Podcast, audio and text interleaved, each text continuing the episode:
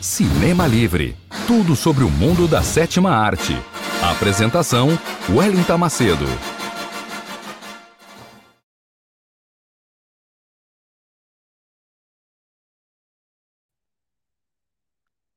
Então, boa noite, ouvintes internautas da web rádio Censura Livre, a voz da classe trabalhadora. Está começando mais uma edição do programa que traz um mundo da sétima arte até vocês. Bastidores, notícias, curiosidades, perfis dos astros e estrelas, as grandes as nossas histórias e a história da tela grande da sétima arte. Programa Cinema Livre comigo, Wellington Macedo, aqui direto da minha casa em Belém do Pará, nesta noite de sexta-feira, 23 de outubro de 2020. Sextou com o Cinema Livre, então, a vocês que estavam até agora esperando o nosso programa começar, muitíssimo obrigada pela audiência e pela paciência. Pegue sua pipoca, se ajeite aí no lugar que você estiver, que nós vamos começar o programa com o nosso já habitual quadro de notícias, as últimas da sétima arte, o quadro curtas, né? E a gente vem trazendo cinco notícias bem interessantes para começar o programa. A primeira notícia é uma ótima notícia para os fãs do Pantera Negra. Nós temos duas ótimas notícias para os fãs do Pantera Negra e também do saudoso Chadwick Boseman. A primeira está aí na tela. Michael B. Jordan, de Pantera Negra, vai produzir versão para o cinema, um filme sobre o herói de quadrinhos Super Choque. Pois é, olha que notícia massa. É, já tem há muito tempo essa discussão sobre fazer um filme sobre o Super Choque para o cinema, né, para a tela grande, esse desenho que fez muito sucesso na década de 90 aqui no Brasil, no sistema brasileiro de televisão. Pois bem, é, o Michael B. Jordan, de 33 anos, vai produzir o primeiro filme focado no personagem Super Choque da DC Comics, popularizado graças à série animada que eu falei homônima. A informação foi revelada pela revista americana The Hollywood Reporter na sexta-feira passada, dia 16. Ainda de acordo com o portal, o live action baseado no herói já havia sido anunciado em agosto durante DC Fandom, o evento da Warner Bros. com novidades sobre o seu universo de superpoderosos vindo dos quadrinhos da DC Comics. No mês passado, numa segunda parte da convenção, a empresa havia confirmado a volta da Milestone, que é o selo da DC dedicado à diversidade racial. Com a novidade, personagens como Super Choque, Ícone e Foguete serão introduzidos a uma nova geração de leitores. Abre aspas, eu estou orgulhoso de fazer parte da construção desse novo universo centrado em super-heróis negros nossa comunidade merece isso. Fecha aspas, disse o ator e produtor Michael B. Jordan à publicação. E nós também, Michael, estamos super orgulhosos e super ansiosos para conferir a estreia de Super Choque na tela grande. Seguindo o nosso quadro curtas, ainda falando sobre os universos cinematográficos dos super-heróis, ainda falando também sobre os atores desse filme que foi Pantera Negra, que marcou muita gente, e que agora recentemente teve uma grande perda, que foi o falecimento do Chadwick Boseman, o Pantera Negra eterno do filme. Então, a notícia é sobre o Chadwick Boseman. A Netflix vai lançar campanha para a academia indicar o Chadwick Boseman ao Oscar 2021. Pois é, esse nosso lindo e querido eterno Chadwick Boseman que está aparecendo aí, Parece que vai ter campanha para ele ganhar um Oscar póstumo, será? Bora ver. Bom, a Netflix ela vai iniciar uma campanha para que o recém-falecido Chadwick Boseman concorra ao Oscar de melhor ator em 2021. Segundo o portal Variety, a intenção é indicar o eterno intérprete de Pantera Negra pelo seu papel póstumo em A Voz Suprema do Blues, um longa da plataforma de streaming que estreia em dezembro. As chances de Boltzmann figurar na premiação poderão ser dobradas também pelo papel em Destacamento Blood, que é uma produção assinada por Spike Lee e que está na plataforma da Netflix. Neste caso, a performance é uma forte candidata à estatueta de melhor ator coadjuvante. Em A Voz Suprema do Blues, o Boltzmann da vida a Liv, que é um ambicioso artista de Chicago. O filme, que se passa em 1927, é baseado na peça homônima vencedora do prêmio, do prêmio Pulitzer.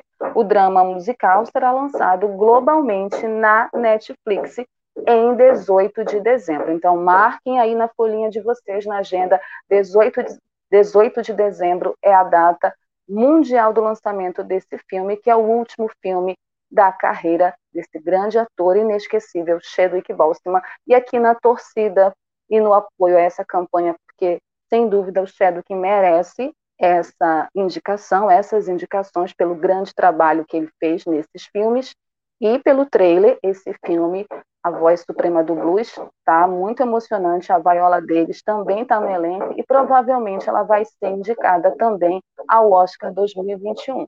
É aguardar para conferir. Seguindo aqui o nosso quadro, nossa terceira notícia do quadro Curtas.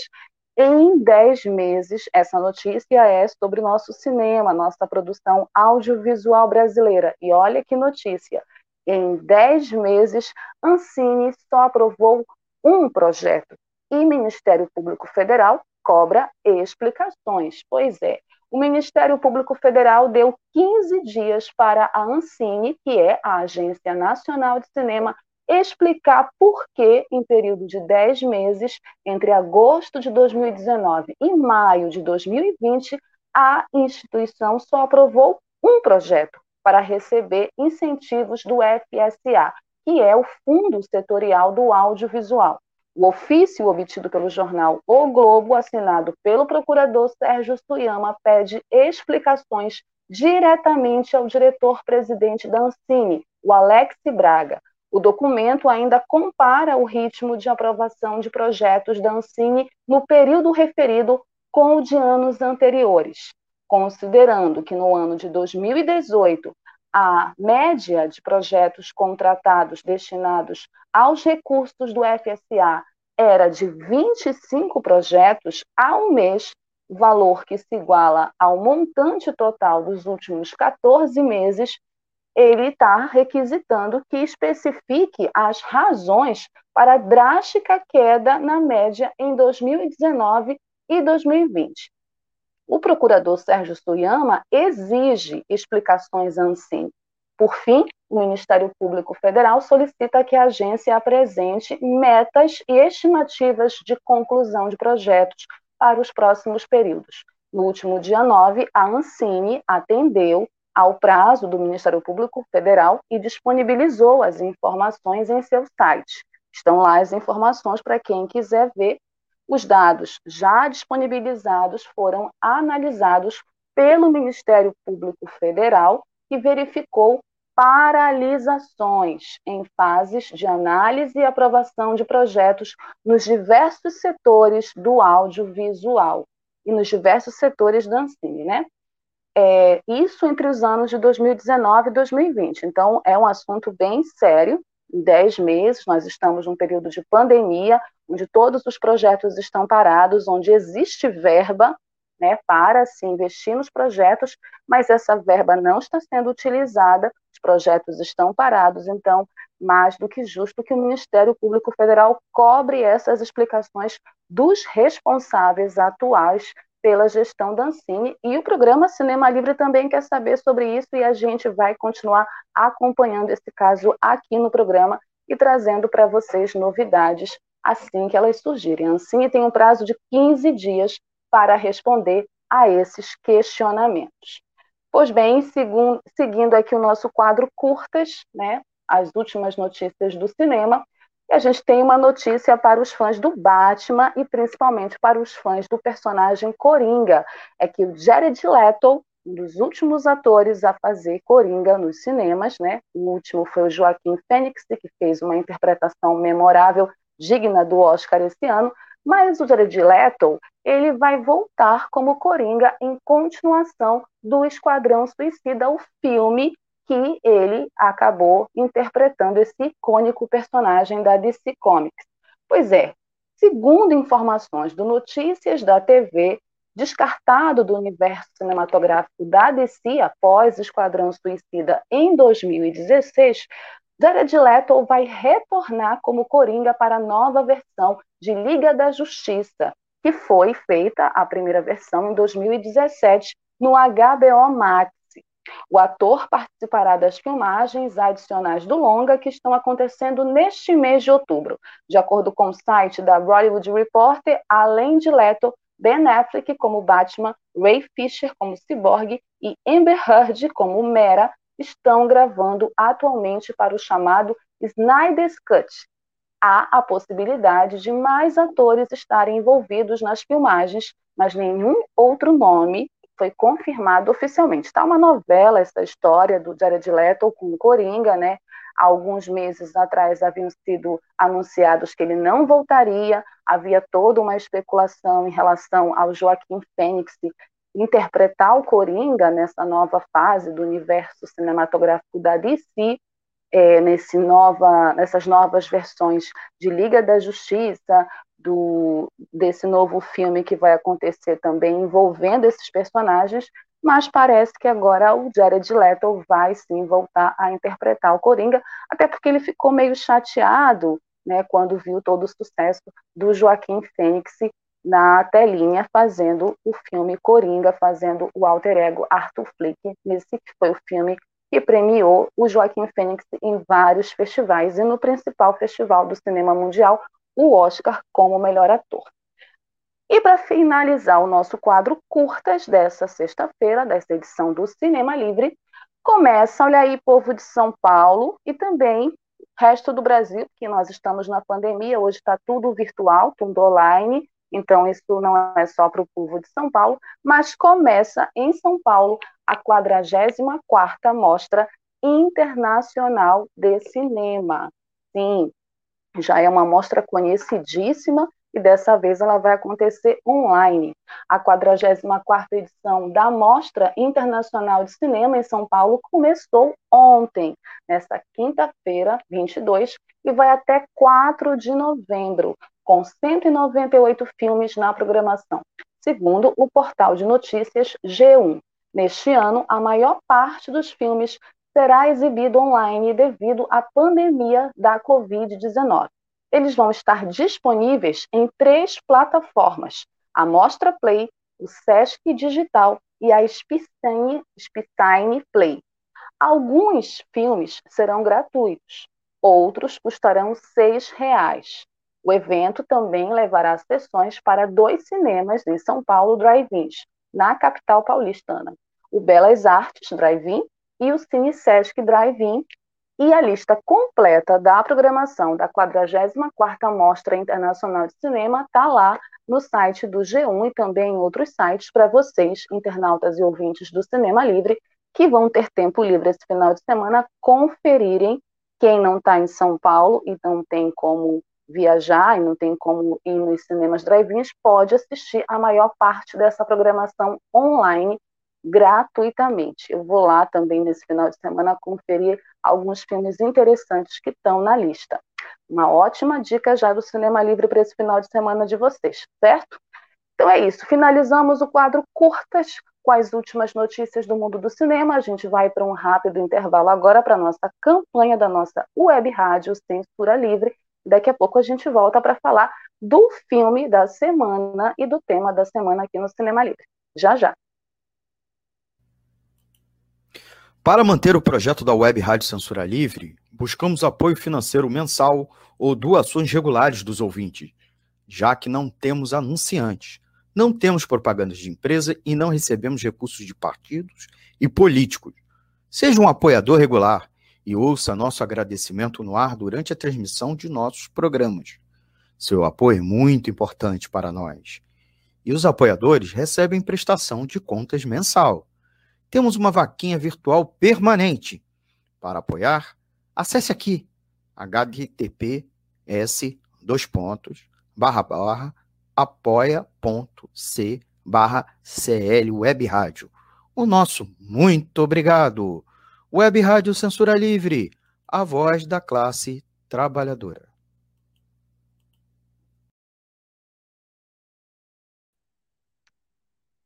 Muito bem, apoie a nossa web rádio Censura Livre, a voz da classe trabalhadora, e também nos sigam na nossa, nas nossas redes sociais, Sigam a programação da Web Rádio Censura Livre no Instagram, no Facebook, nosso canal no YouTube.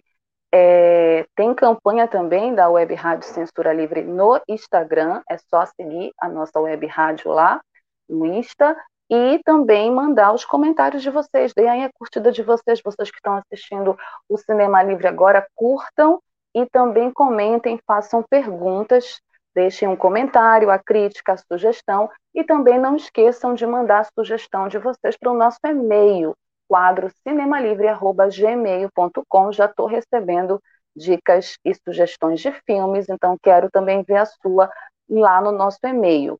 É, os comentários vão aparecer aqui, daqui a pouco eu vou falar de alguns, mas agora a gente vai falar sobre o nosso tema da semana. Nós estamos no mês de outubro, estamos chegando ao final do mês de outubro.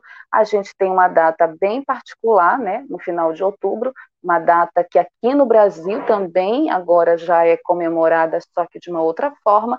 Então, é uma data que lembra terror, horror, né, que lembra Halloween e que também lembra bruxas. Sim, eu não creio em las brujas, pero que elas ai, ai. Eu não acredito nas bruxas, mas que elas existem, existem. Esse ditado espanhol famosíssimo é também inspiração do nosso tema do Cinema Livre dessa semana, que são as bruxas no cinema e principalmente a retratação dessa figura mística, né, mítica, dessa figura que tanto é, encanta e também é cheia de mistérios e cheia de estereótipos e, e histórias criadas e inventadas. É um pouco disso que nós vamos falar hoje no nosso tema da semana, e tendo como base para a gente fazer essa discussão um filme de 1987, As Bruxas de Eastwick, do George Miller. Sim, um filme que ficou muito famoso, que é considerado também um clássico cult, com um elenco maravilhoso que tem Cher, Susan Sarandon, Michelle Pfeiffer e nada mais, nada menos que Jack Nicholson como o Diabo. Mas eu, antes de falar desse filme, vocês vão deixando os comentários de vocês aí, nós vamos falar um pouquinho sobre essa questão da imagem da bruxa na sétima arte, né? Como que ela foi retratada, como ela é retratada, essa construção mitológica em torno das bruxas enquanto mulheres mais, mulheres feias, mulheres perigosas, mulheres feiticeiras, mulheres amaldiçoadas, né? Mulheres que representavam para uma sociedade né, na Idade Média, que é considerada a Idade das Trevas, que não é por outra por outro motivo, muitas pessoas acham que ela está voltando, né? principalmente aqui no nosso país, no Brasil, por conta dos últimos acontecimentos. Essas mulheres foram perseguidas, essas mulheres foram violentadas, essas mulheres foram assassinadas, e em torno delas foi construído toda uma mitologia. As bruxas, de fato, elas são mais essas bruxas, de fato, elas estão ligadas a coisas ruins, a negatividade, a coisas do demônio? Ou isso foi um mito construído socialmente, principalmente por instituições da superestrutura da sociedade capitalista que nós vivemos, como a igreja, por exemplo? Tem uma resenha que eu achei na internet que eu vou indicar para que vocês leiam depois, é, se vocês tiverem curiosidade, um estudo que analisa, que traça um perfil das bruxas e como elas foram construídas e essa identidade mítica delas foi construída ao longo do tempo. Elas eram vistas como perversas, elas foram hipersexualizadas, histéricas, essas são algumas das formas recorrentes das representações e características das bruxas na cinematografia ocidental, ou seja, no nosso cinema aqui do Ocidente. A forma como o cinema, e mais particularmente o cinema de Hollywood, né, que é o maior cinema, é o cinema mais poderoso ainda, é um cinema que dita modelos e padrões, inclusive para os outros cinemas dos outros países, em particular dos países periféricos, como o Brasil, foi dessa forma que a bruxa foi retratada ao longo da história do cinema. É, essas representações disputam o significado da feminilidade, porque também é importante relacionar essa questão da bruxa, desse ser mitológico, com nós mulheres enquanto pessoas que éramos vistas, que sempre fomos vistas, inclusive durante um período bem tenebroso da história da sociedade, como demônios, né? Como nós não tínhamos direito a nada, nós não éramos cidadãs, nós não não éramos vistas como seres humanos. Nós fomos ao longo da história dentro de uma cultura machista e patriarcal da sociedade capitalista objetificadas, né, e usadas de todas as formas, vendidas inclusive como mercadorias, principalmente nós, mulheres negras. Então, essa construção mitológica da bruxa está muito ligada ao papel da mulher na sociedade e nessa construção que esse papel teve, né, esses estereótipos ao longo do tempo. E esse é um, só um trecho que eu li de uma análise de uma moça chamada Aline Valadares. Estou indicando para vocês essa resenha da Aline Valadares, a resenha dela intitulada Feminilidades em Disputa, uma análise das representações das bruxas no cinema ocidental. Então, acho que é bacana quem tiver interesse depois de procurar essa análise para ler. Ela tem uma análise completa, uma resenha completa, onde ela vai discutir esses estereótipos, essas representações, essas figuras. A verdade é que as bruxas, o estereótipo da bruxa na ficção é uma herança direta né, dessa perseguição que nós mulheres sofremos pelos nobres e principalmente pela igreja, né, dentro da Idade Média, na Idade Média pela Igreja Católica. Nós fomos alvo, nós fomos os principais alvos dos tribunais da Inquisição da Igreja Católica, né, que era aliada aos poderosos do Estado. Então, nós éramos consideradas figuras perigosas. As bruxas eram consideradas figuras perigosas. E aí, em cima dessa discussão que eu estou trazendo para iniciar o nosso debate, para falar do filme hoje, vocês podem já fazer os comentários, as perguntas e também as análises de vocês. Porque o filme que nós vamos falar hoje está diretamente ligado a essa questão da feminilidade, da mulher, dessa busca, dessa construção de estereótipos de como a mulher é vista na sociedade, de como o homem vê a mulher na sociedade. As Bruxas de Eastwick, que é o nosso filme de hoje, ele é um filme americano de 1987, como eu falei no início, do gênero comédia, dirigido por George Miller. É uma produção repleta de efeitos especiais. O roteiro do filme é baseado no livro do John Updike, que chama-se As Bruxas de Wistic, e ele conta a história de três mulheres que estão super entediadas, né? É, e se reúnem todas as quintas-feiras para se divertir e conversar sobre vários assuntos. Elas são super amigas, né? E elas moram nessa cidade que é Eastwick, que é uma cidade pequena, uma cidade conservadora, uma cidade onde homens e mulheres têm papéis sociais muito bem definidos e essas amigas, as personagens da Cher, da Susan Sarandon e da Michelle Pfeiffer, elas se reúnem nessa comunidade onde todo mundo se conhece, onde os filhos conhecem os outros, os filhos das amigas, onde o padre conhece todo mundo, o diretor da escola conhece todo mundo. Então elas elas estão discutindo ali é, nessas conversas a pauta principal é, são os homens, os homens e os seus defeitos. Por quê? Porque elas elas ficam discutindo exatamente isso, o papel dos homens na sociedade, como os homens tratam as mulheres. A personagem da Susan Sarandon começa o filme no dia que ela está se divorciando do marido. Então, elas estão comemorando esse divórcio ao mesmo tempo que também lamentando. Né? A personagem da Cher perdeu o marido. E elas ficam discutindo qual seria o homem ideal. Como seria esse homem ideal? Então, a discussão dessas, inclusive, elas começam a mentalizar coisas até o momento que elas se percebem como bruxas, porque é essa brincadeira, né? Essa relação delas, dessa feminilidade delas com a bruxaria, com a magia, com o feitiço. Na cena que abre o filme, por exemplo, elas estão numa, numa cerimônia escolar e o diretor da escola é, assedia a personagem da Susan Sarandon, né? É, ela tem a possibilidade de galgar um cargo e ele passa a mão nela e diz: Vamos ver, vamos ver como é que você se comporta. Então, esse comportamento machista do homem que é retratado, apesar de ser uma comédia, é, isso é muito discutido, é discutido o machismo, é discutido o papel dessas mulheres que são bruxas porque elas usam a intuição, os sentimentos para criarem e mentalizarem esse homem ideal,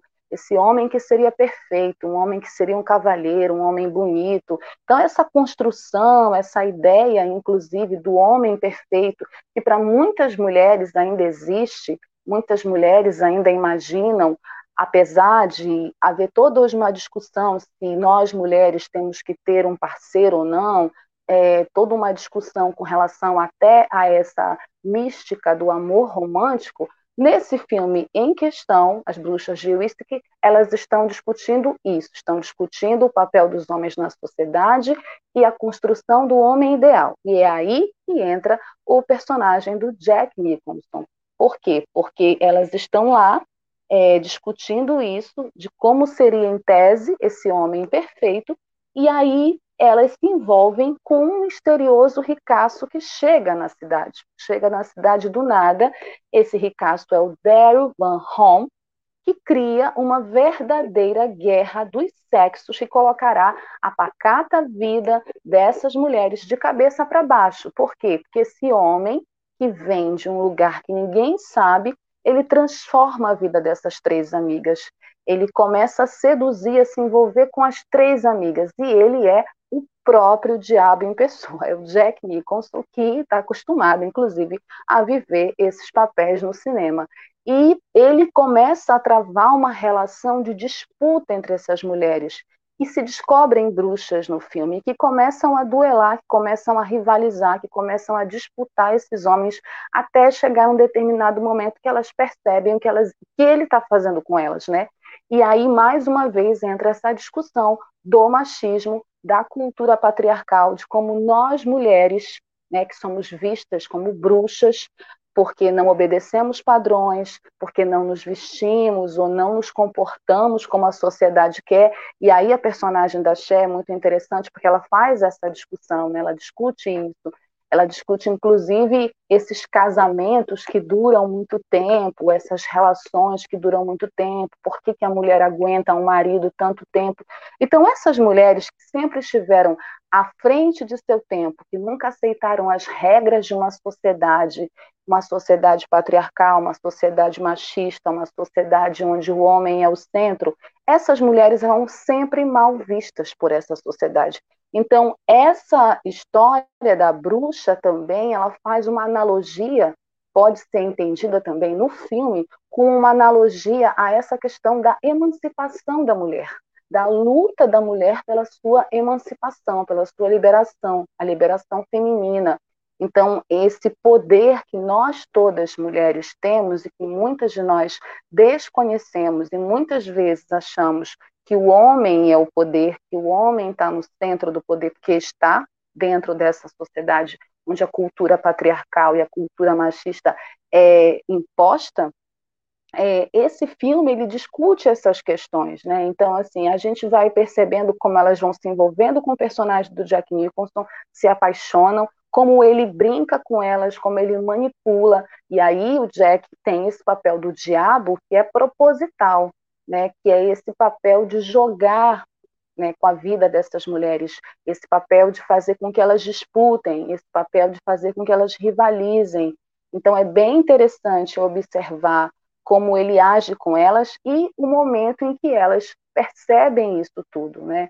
O filme é bem bacana por isso, apesar de sempre estar nesse tom da comédia, e é um filme que também utiliza de efeitos especiais, de elementos para dar esse toque também é, meio da feitiçaria, da encantaria, já que elas se percebem como bruxas, né? E também para trabalhar questões como essa que a gente sempre discute, que é muito é, muito conhecida que é da intuição feminina, né, do poder feminino, dessa coisa da irmandade também se discute muito essa questão da irmandade entre as mulheres, porque nós fomos educadas sempre para sermos rivais e disputar tudo, né? Então tem sempre a mulher bonita, a mulher feia, a mulher inteligente, a mulher burra, a mulher que é barraqueira, a mulher que é doce, a mulher que é frágil, a mulher que é forte.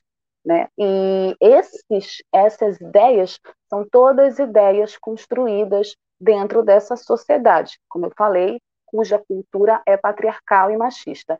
E a própria identidade da bruxa nessa história, ela é construída para nos amaldiçoar. Não é que as mulheres sejam amaldiçoadas, não é que as bruxas são más, não é que as bruxas são feias, não é que as bruxas fazem maldade, mas essa construção é uma construção para amaldiçoar as mulheres. Uma construção, inclusive, de mais de 300 anos, aonde as mulheres, é, e aí isso continua em pleno século XXI, é bom que se diga, apesar de vários avanços, ainda são vistas é, por muitas pessoas dentro de uma ideologia conservadora e machista como bruxas e como principalmente as mulheres que têm ideias mais avançadas, ideias à frente do seu tempo. As Bruxas de Eastwick, como eu disse, tem no elenco principal quatro grandes atores do cinema hollywoodiano, Jack Nicholson, Cher, Susan Sarandon e Michelle Pfeiffer, que brilharam em seus papéis, cada um interpretando teve o seu momento chave no filme, brilhou. Foram grandes atuações desses quatro atores. A produção foi indicada a dois Oscars de melhor trilha sonora e melhor som e ganhou o BAFTA, que é o Oscar do cinema britânico, por melhores efeitos especiais. Tem uma curiosidade que inclusive saiu hoje essa notícia. A Susan Sarandon, ela diz que o papel da Cher era para ser originalmente dela, ela ia fazer a personagem que a chefe faz no filme. Porém, teve toda uma confusão na hora da escolha do elenco, o que deixa também a gente refletir sobre como o machismo funciona dentro da indústria cinematográfica, porque o papel era oferecido para Susan Sarandon, a Cher teria ligado para o produtor do filme, cujo eh, a relação deles era muito próxima, e a Susan Sarandon fala nessas palavras que a Cher roubou o personagem dela. Mas ela diz que não tem ressentimentos nenhum. E a própria Cher também já chegou a declarar que ela não faria o filme, que a priori ela nem estaria no elenco de As Bruxas de Eastwick, porque tanto o diretor quanto a produção achavam que a Cher não era sexy e não era bonita para o papel. Olha aí o machismo mais uma vez imperando nas escolhas, né? É, determinando as escolhas, é, as profissionais, porque é um absurdo você escolher uma atriz pela beleza que você acha que ela tem, ao invés da competência. Então, a Cher disse que fez um escândalo, que ela disse que tinha ganhado o Oscar e tudo, que era um absurdo, tinha ganhado, ela ganhou um Oscar por Feitiço da Lua, no mesmo ano um ano depois, se eu não me engano, mas é da mesmo, no mesmo período, e ela brigou literalmente para fazer o personagem. Então, a gente percebe muito machismo, inclusive nas escolhas das atrizes, que é algo que as atrizes vêm reclamando, não é à toa que tem a campanha do Me Too hoje, que denuncia, para além dos assediadores na indústria cinematográfica, que envolve atores, diretores, produtores, mas também que discute essa questão da equiparação salarial entre atores e atrizes, que discute o machismo da indústria cinematográfica, principalmente da indústria cinematográfica hollywoodiana, nessa questão da escolha de atrizes é, para os papéis no cinema e também dos estereótipos ainda femininos que o cinema reproduz e representa. As Bruxas de Stick é um filme dos anos 80, clássico cult, recomendado aqui no Cinema Livre para discutir não só essa questão do estereótipo das bruxas e de como elas são representadas no cinema, mas também para discutir essa questão do papel da mulher, do papel da feminilidade e de como nós fomos amaldiçoadas durante muito tempo nessa construção social da figura da mulher na sociedade que nós vivemos. Vamos para um rápido intervalo e eu volto com os comentários e as perguntas de vocês aqui no Cinema Livre. Sintonize a programação da Web Rádio Censura Livre pelo site www.clwebradio.com ou pelos aplicativos de rádio online para celular e tablet e também em Smart TV. Ouça ao vivo, mas também a exibição em horários alternativos, reprise e reapresentações. Acompanhe também a live ao vivo na página da Web Rádio Censura Livre, no Facebook ou pelo canal do YouTube. Não deixe de dar seu like e compartilhar com os amigos nas redes sociais. Assista ainda no Facebook e no YouTube as edições anteriores. Procure-nos no YouTube em youtube.com barra c barra censura livre e se inscreva no canal. Não deixe de clicar no sininho para receber as notificações de novos vídeos. Web Rádio Censura Livre, a voz da classe trabalhadora.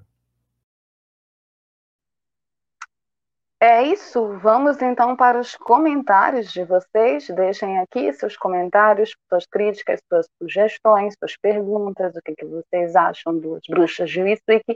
A Lurdinha Silva Pinto, é isso? Muito boa esta rádio. Vamos dar força, galera. Sim, Lurdinha, vamos dar força, por favor. Web Rádio Censura Livre precisa da força e do apoio de vocês para continuar existindo. Afinal, nós somos e queremos continuar sendo a voz da classe trabalhadora. Obrigada pela sua audiência. Tem mais comentários, mais perguntas? O Almir César Filho, nosso parceiro aqui do programa, as bruxas do passado eram era, eram as feministas de hoje.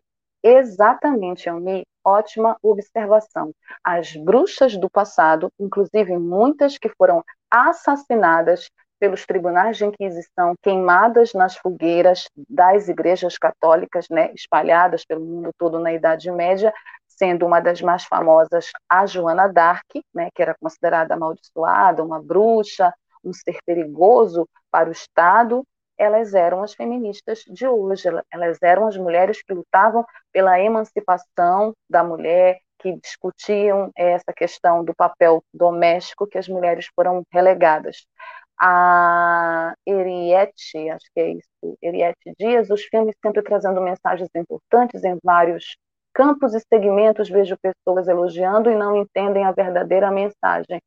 Aí vou ver. Aí vou ver eleitor de buzo. É verdade, querida. Pois é, é muito importante a gente, quando assistir um filme, para além da diversão, a gente também entender que aquele filme seja um filme de drama, seja um filme de comédia, ele tem uma mensagem, ele tem uma ideologia por trás daquilo. Nada é de graça. E a, assistir as bruxas de Eastwick também é importante para entender, por exemplo, qual o papel do Jack Nicholson, que muitos, inclusive, são apaixonadas por aquele personagem, qual é o papel dele no filme. Almi continua falando bruxaria, retratada no cinema, é cheia de preconceitos e estereótipos contra as religiões ditas pagãs e de encantaria. Mais uma última observação do Almir. É verdade, até porque as bruxas existem sim, apesar do estado do, do ditado espanhol, apesar de crenças alheias que a gente pode ter, elas têm religião, elas não voam de vassoura, né? Enfim, foram pintadas de uma forma que não corresponde à realidade, elas estão no meio, no meio de nós. Eu tenho amigas bruxas, inclusive, e elas precisam ser respeitadas. As crenças delas precisam ser respeitadas. A gente precisa entender o que significa o Estado laico, que muita gente ainda não entende e a gente acaba tendo que passar por situações de preconceito e violência em relação não só com essa questão de bruxas, né? E outras questões também.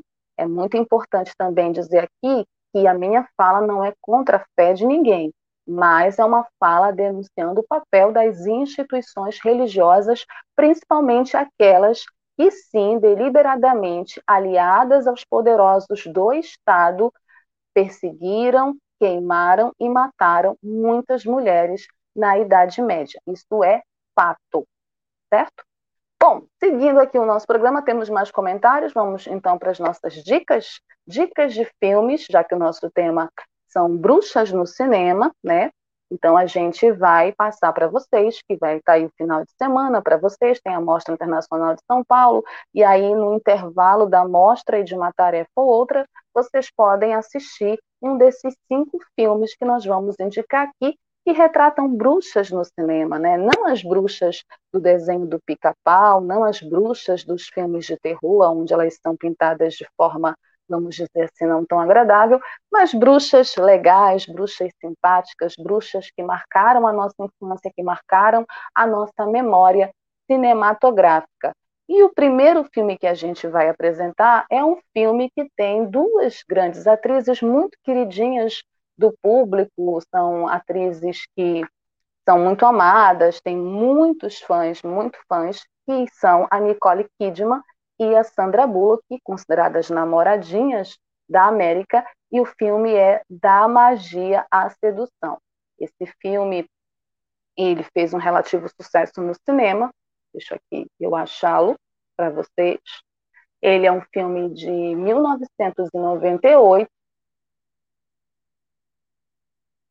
É um filme que tem a Nicole Kidman e a Sandra Bullock como duas irmãs, né, que são bruxas elas são bruxas é, que discutem também, assim como as bruxas de Wistek, é um filme que é muito inspirado nas bruxas de Wistek, elas discutem para além, elas para além, elas moram numa cidadezinha pequena, elas discutem essa questão do papel delas enquanto bruxas na sociedade e a relação delas com os homens. A Célia e a Gillian Owens são duas irmãs muito diferentes uma da outra. Quando seus pais morrem, suas tias extravagantes ficam encarregadas de criá-las e ensiná-las a prática da magia. Elas se descobrem na magia. No entanto, é, ser uma Owens é, carrega uma poderosa maldição. Elas são amaldiçoadas. Homens que se apaixonam por elas morrem prematuramente. Aí a gente tem essa questão da maldição da bruxa no filme, né? A bruxa sempre com uma maldição, a bruxa sempre com um passado tenebroso, e aí, quando adultas, as irmãs terão de usar seus poderes para combater a maldição da família e as forças sobrenaturais que as perseguirão após a morte de um de seus namorados. O filme ele utiliza como base a comédia romântica e tem esse elenco, né, que é capitaneado por essas duas grandes atrizes, inclusive vencedoras do Oscar, Sandra Bullock e Nicole Kidman. É um filme leve para toda a família, tem cenas divertidas, tem romance, vocês vão gostar da magia à sedução, é a nossa primeira dica. A nossa segunda dica de filme vai entrar na tela aqui, mas eu acho que é, pela minha listinha aqui, deixa eu olhar. Malévola. Ah, acertei. Malévola, filme de 2014. Sim. Malévola é uma história maravilhosa. Eu sou super fã desse filme porque é uma desconstrução da história original da Bela Adormecida. Malévola é uma jovem de coração puro, vive em um pacífico reino na floresta até o dia em que um exército invasor ameaça a harmonia da região, fazendo com que ela se torne a mais feroz protetora do reino. No entanto, uma terrível traição a transforma em uma mulher amarga e vingativa. Como consequência, amaldiçoa Aurora, sua filha recém-nascida. Na verdade, a filha do amigo dela, né, que, que provoca essa traição na Malévola. Mas aos poucos, a Malévola percebe que a criança é a chave para a paz no reino e para a sua verdadeira felicidade. É muito interessante a construção toda da Malévola, porque Malévola vem de um conto infantil clássico, né, do conto de fadas A Bela Adormecida. Quem conhece a história sabe que a Bela ela nasce, os pais dão uma festa no reino e uma das bruxas não são convidada, não é convidada, justamente a Malévola, e por conta disso ela fica muito chateada, muito aborrecida e ela acaba amaldiçoando a garotinha. É assim o conto. O filme ele desconstrói essa ideia da Malévola enquanto uma vilã, é, enquanto um ser que amaldiçoa. Na verdade, ele vai questionar mais uma vez o papel dos homens nessa sociedade, principalmente o papel do amigo lá da Malévola, que é o pai da Bela. E depois ele vai questionar também essa relação da Malévola, né? Ele vai tratar dessa relação da Malévola com essa criança que vai vir a ser a Bela Adormecida. O trabalho da Angelina Jolie nesse filme é formidável, é fantástico. Ela incorpora a personagem de uma forma muito interessante. Ela tem um trabalho de construção da personagem, não só da maquiagem, não só do figurino, mas a própria interpretação, impostação de voz. Eu acho um dos melhores trabalhos na minha avaliação da Angelina Jolie no cinema. Não é à toa que o filme fez super, foi um super sucesso e vai ter uma continuação. Então, é um ótimo filme não só para as crianças, meus filhos adoram Malévola, mas também para toda a família nesse final de semana. Malévola. Nossa terceira dica é também um filme cult dos anos 80, da minha geração, que eu adoro particularmente, gosto muito, muita gente gosta. Elvira, a rainha das trevas. Quem não conhece Elvira, uma figura icônica do cinema. Filme de 1988. A apresentadora de programas de terror Elvira é salva pelo gongo ao receber de herança da tia-avó uma mansão mal assombrada. Ela chega à cidadezinha conservadora, causando comoção com sua roupa preta e maquiagem exagerada. Mais uma vez, o estereótipo da bruxa é discutido nesse filme. Uma cidadezinha pequena, do interior, pacata, conservadora, tradicionalista, e essa mulher que usa um decote bem chamativo, que não tem como não enxergar esse decote, e estamos falando nos anos 80, né? que é um cinema que não tinha filtros, como o cinema de hoje. Então, crianças assistiram esse filme. Eu era criança e assisti esse filme adoro a Elvira. É, ela ela vem né, com todo esse visual preto, dark, assim, esse cabelo com esse formato do, do, do, figurino dela, e mexe com essa cidade, né? E ela mexe de uma forma positiva. Então, o filme também brinca com essa coisa do estereótipo da construção da bruxa enquanto um ser maléfico, porque muita gente no início fica com medo dela, muita gente no início é, acha que ela é má, que ela é do mal, que ela vai fazer feitiços, que ela vai amaldiçoar a cidade, e no entanto não, ela vai aos poucos conquistando a cidade toda e principalmente o coração de um homem que se apaixona por ela. Esse filme é considerado um, um cult, né, um, um, filme cult dos anos 80, muito querido aqui no Brasil, né, muito visto aqui no Brasil, muito legal. É uma outra dica para quem não teve oportunidade de conhecer Elvira, Rainha das Trevas.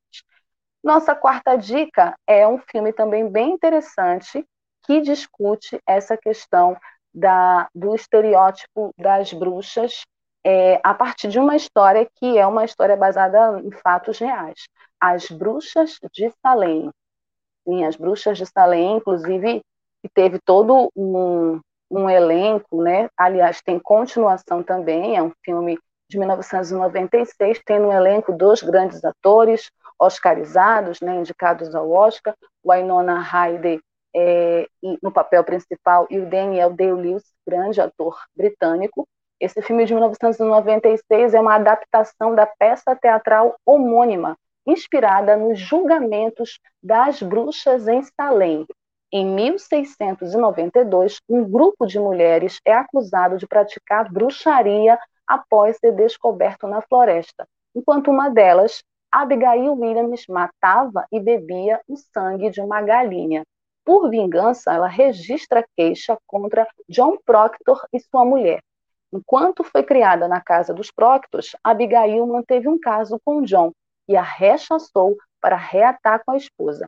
Esse filme, ele também trata dessas questões de como as mulheres, principalmente aquelas mulheres que eram consideradas adúlteras ou que tinham relacionamentos com homens casados, como essas mulheres foram tratadas, amaldiçoadas, castigadas, julgadas moralmente por essa sociedade. Então, é um filme, é um drama que discute mais essa questão da moral da sociedade em relação às mulheres que eram pinchadas como bruxas, né? que eram tratadas como bruxas, que eram amaldiçoadas. Então, a personagem da Winona Ryder ela vai representar isso.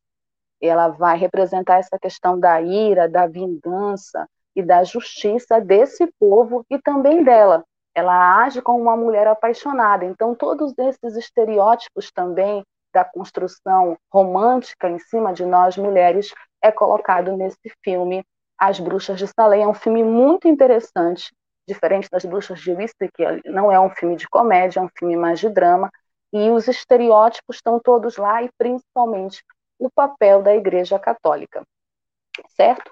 Nossa última dica é uma comédia também da década de 90, que também marcou uma geração e que tem a atriz que está no nosso perfil, A Convenção das Bruxas, que vai ganhar um remake. Sim, vai ganhar um remake, A Convenção das Bruxas, com a Anne Hathaway fazendo o clássico papel da Angélica Houston. Deixa eu só aqui achar onde está a Convenção das Bruxas para falar para vocês. Esse filme é considerado um clássico. As bruxas elas vão se reunir numa grande convenção, porque elas estão é, querendo fazer muitas, elas estão discutindo né, o papel delas dentro da sociedade. E a Angélica Houston faz a personagem principal nesse que é considerado um clássico já da sessão da tarde. Ele passou durante muito tempo na sessão da tarde na Rede Globo. É um filme inspirado no livro As Bruxas de Roald Dahl, autor de Matilda, que também virou filme, e A Fantástica Fábrica de Chocolate, que também virou filme. A história retrata o pesadelo de todas as crianças uma convenção de bruxas que se odeiam e que odeiam as crianças, porque também tem essa história, né, da bruxa com a criança a partir do conto do João e Maria.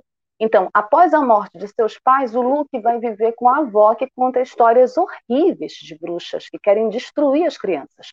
A avó de Luke fica doente e o médico recomenda tirar férias à beira-mar. É lá em um hotel de luxo onde ele encontra onde ele vai encontrar as terríveis criaturas das histórias de sua avó. Esse é um filme muito mais voltado para o público infantil, infanto-juvenil, mas também é um filme que vai discutir muito os estereótipos das bruxas, físicos, no caso, o cabelo, o chapéu de bruxa, o nariz, a verruga, né, a cara delas, elas, enquanto essa relação das bruxas com as crianças, porque durante muito tempo se pintou essa ideia que as bruxas não gostam de crianças, que as bruxas raptam as crianças, que as bruxas sequestram as crianças, que as bruxas jogam as crianças no caldeirão, é, transformam em mingau. Então, a gente tem esses estereótipos naquele seriado que passava aqui no Brasil, o Chaves, a bruxa do 71, ela era temida pelas crianças da vila, não à toa, porque é uma das ideias também que se constrói. Então, a Convenção das Bruxas, que é uma comédia, né, uma comédia de terror, e que tem esse trabalho esplendoroso da Angélica Houston é, como personagem principal, vai discutir todos esses elementos estereotipados da figura da bruxa no cinema. É um filme também muito divertido, que dá também para fazer umas análises bem legais e dá para divertir a criançada e a família toda. E aí, com esses cinco filmes, a gente encerra o nosso quadro de dicas e já passa para o nosso perfil da nossa atriz, que é a protagonista desse filme aí, que é a nosso, nossa última dica, é Angélica Houston, uma grande atriz do cinema estadunidense. Esse filme, A Convenção das Bruxas, vai ganhar remake, muito provavelmente vai entrar no stream por conta da pandemia. E essa semana eu vi né, como vai ser o figurino da Anne Hathaway, que vai fazer a personagem da Angélica Houston e é maravilhoso, esplendoroso. Os efeitos especiais na época já estavam é, num processo de avanço, né? A tecnologia não era essa tecnologia de hoje, então a gente pode esperar efeitos especiais incríveis nessa nova versão de A Convenção das Bruxas. Mas Angélica Houston é a nossa atriz do nosso perfil de hoje, porque já que a gente está falando em bruxas, é o nosso tema da semana, a Angélica, ela é uma atriz marcada no cinema mundial por personagens icônicos que têm a ver com, essa, com esse debate, com esse tema do terror, do horror, das bruxas, e ela tem, inclusive, um perfil físico que faz com que ela construa personagens que vão para essa vibe, né? Mas Angélica Susan Houston, ela é nascida em Santa Mônica em 8 de julho de 1951. Ela é uma atriz, diretora, produtora, escritora, dubladora e ex-modelo norte-americana. Ela é filha do grande diretor John Huston e neta do ator Walter Huston. Ela é da terceira geração de artistas da família, né? E recebeu um Oscar quando ganhou o prêmio de melhor atriz coadjuvante por sua atuação em A Honra dos Pises, em 1985. Ela se juntou ao pai, o diretor John Huston, e ao avô, o ator Walter Huston, para obter esse reconhecimento. Eles também ganharam Oscars nas suas carreiras. Ela recebeu outras indicações ao Oscar por suas atuações em Enemies, A Love Story, de 1989, The Gifted, de 1990, e Melhor Atriz Coadjuvante e Melhor Atriz, para os dois, né? Melhor Atriz Coadjuvante e Melhor Atriz. Angelica Houston ela recebeu também indicações ao BAFTA, que é o Oscar do cinema britânico, por seu trabalho em dois filmes dirigidos pelo Woody Allen. Ela recebeu elogios por sua interpretação na adaptação cinematográfica de 1990 do filme do Road Dane, as Bruxas e foi indicada duas vezes ao Globo de Ouro por estrelar como a grande e inesquecível Mortícia Adams em A Família Adams, de 1991, e na sua sequência A Família Adams, de 1993. E a animação que saiu ano passado da Família Adams, ela foi toda construída na personagem da Angélica Houston, por ela ter sido tão icônica, né, por ser uma personagem tão icônica e principalmente a relação dela com o Raul Júlia, que faz o companheiro dela no filme. É maravilhoso. Eu acho que é um dos trabalhos mais incríveis dela no cinema. E ela é dona também de uma beleza que é uma beleza não óbvia, né? Que muitos chamariam de exótica, mas eu não gosto muito dessa palavra exótica. Ela não obedece padrões. É uma mulher que não obedece um padrão de beleza. E isso faz com que ela seja muito mais interessante como atriz para os papéis. Né? Uma mulher alta, uma mulher elegante, uma mulher refinada, com uma beleza que não é uma beleza óbvia dentro do padrão da sociedade que a gente vive.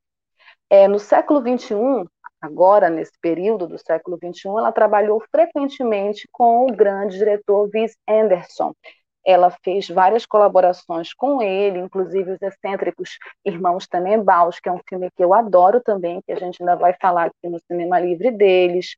É, falou, também fez um filme The Life Aquatic with Steve Sizzle, de 2014, e também fez um outro filme de 2007 do Wes Anderson. Na televisão, a Houston teve papéis, papéis recorrentes em séries como Roof, Medium e Transparent. Ela ganhou um prêmio Grace por sua interpretação de Ellen Rand em Smash, uma série que foi de 2012 a 2013. Ela também é diretora, como eu falei no início do perfil, e ela fez a sua estreia como diretora no filme de 1996 chamado Bastard Out of Carolina. Em seguida, ela também fez Ines Brown, de 99, na qual ela também, além de dirigir, atuava. E ela também é, escreveu duas é, autobiografias, duas memórias, uma inclusive chamada A Story Laylee Told e What Me, duas histórias sobre a vida dela, duas memórias, né, chamam de memórias sobre a carreira dela. Angélica, ela tem uma carreira extensa de atuação, tanto no teatro quanto no cinema, é considerada uma das grandes atrizes e na sua vida pessoal, entre 1973 a 1990, ela namorou o diabo das bruxas de Eastwick. Ele realmente atrai as bruxas, né? Atrai as bruxas, faz com que as bruxas se apaixonem por ele. E ela namorou Jack Nicholson, tiveram uma longa relação. Ela foi casada também desde 1992 com o artista plástico Robert Graham até a morte dele em dezembro de 2000.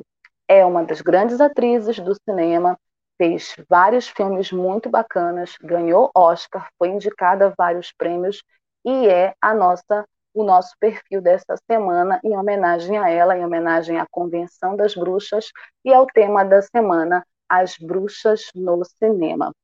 E com esse perfil a gente encerra o nosso programa dessa sexta-feira, lembrando vocês de nos seguirem nas nossas redes sociais, de apoiarem as nossas campanhas, as campanhas da Web Rádio Censura Livre, a voz da classe trabalhadora, de mandarem as sugestões, críticas de vocês, análise dos filmes, para o quadro cinema livre arroba gmail.com, né? Quadro cinema livre, tudo junto, arroba gmail.com. Na próxima semana, sexta-feira, a gente vai estar de volta com mais cinema, mais perfil, mais dicas de filmes, mais histórias da sétima arte e curiosidades para vocês. Um grande beijo, bom final de semana, fiquem em casa quem puder, não esqueçam de usar máscara, se cuidem. Até semana que vem com mais cinema. Beijo. Cinema Livre tudo sobre o mundo da sétima arte.